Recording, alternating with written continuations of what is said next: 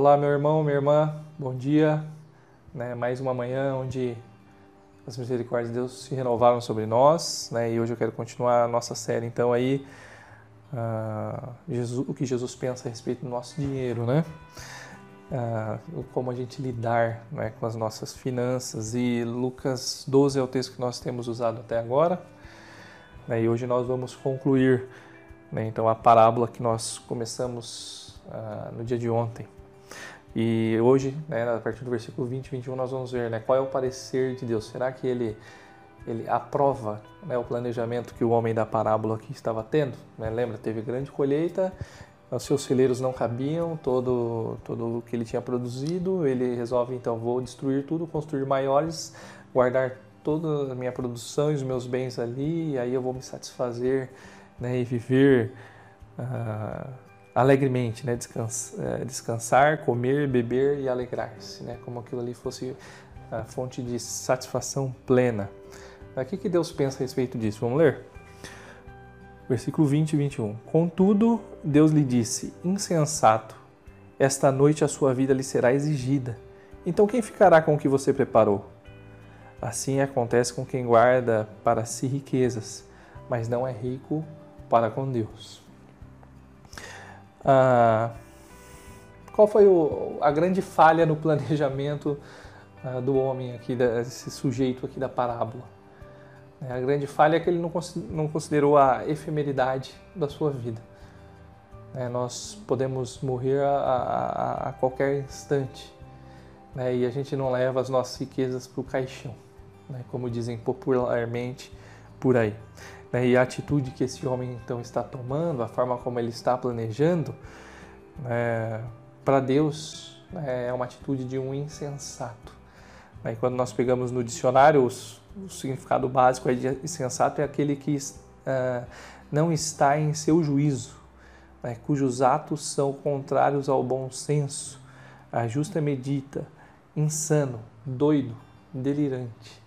Ou seja, aqueles que fazem planos sem considerar a Deus né, e ah, com prioridades equivocadas, ah, certamente estão fazendo planos loucos. São pessoas loucas, elas não estão ah, gozando de pleno juízo. Né, e quando nós observamos, né, então aí os nossos versículos de hoje, né, que nós estamos meditando aí já desde segunda-feira, nós estamos vendo uma severa advertência de Jesus contra a ganância, contra o amor ao dinheiro, né, contra os objetivos de vida né, que são tão ah, incentivados né, na sociedade ali presente no momento que Jesus está falando, mas também nos nossos dias de hoje. Né, e como crentes, nós temos que ter a plena consciência que nós vamos prestar contas da nossa vida, né, como nós gerimos né, os nossos os recursos que Deus colocou à nossa disposição, né, como nós o administramos, né, como nós usamos os nossos dons, a nossa própria vida e assim vai. Né. Nós não conseguimos saber qual vai ser o nosso último dia de vida. Pode ser que seja exatamente hoje. Né, e devemos estar sempre atentos né, para viver uma vida de maneira é, sensata, de uma maneira sábia, vida debaixo do temor do Senhor, né, em obediência e em fidelidade a Ele. É, nós precisamos aprender a submeter a Deus né, todos os nossos planos, todos os nossos propósitos de vida uh, e sempre, né, quando fazemos, né, para fazermos com sabedoria, né, submeter a eles, a eles, né, os planos, os propósitos, a palavra de Deus né, verificando, será que isso aqui está de fato trazendo glória a Deus? Isso aqui agrada a Deus? Isso aqui está de acordo com o que Deus espera de um discípulo de Cristo? Né, Jesus, quando ele, ah, nos seus últimos dias de vida, né, ele faz uma, uma afirmação lá em João 17,4. Né, ele diz: ah, Pai, eu te glorifiquei na terra, completando a obra que me destes para fazer. Pai, eu te glorifiquei na terra, completando a obra que me destes para fazer.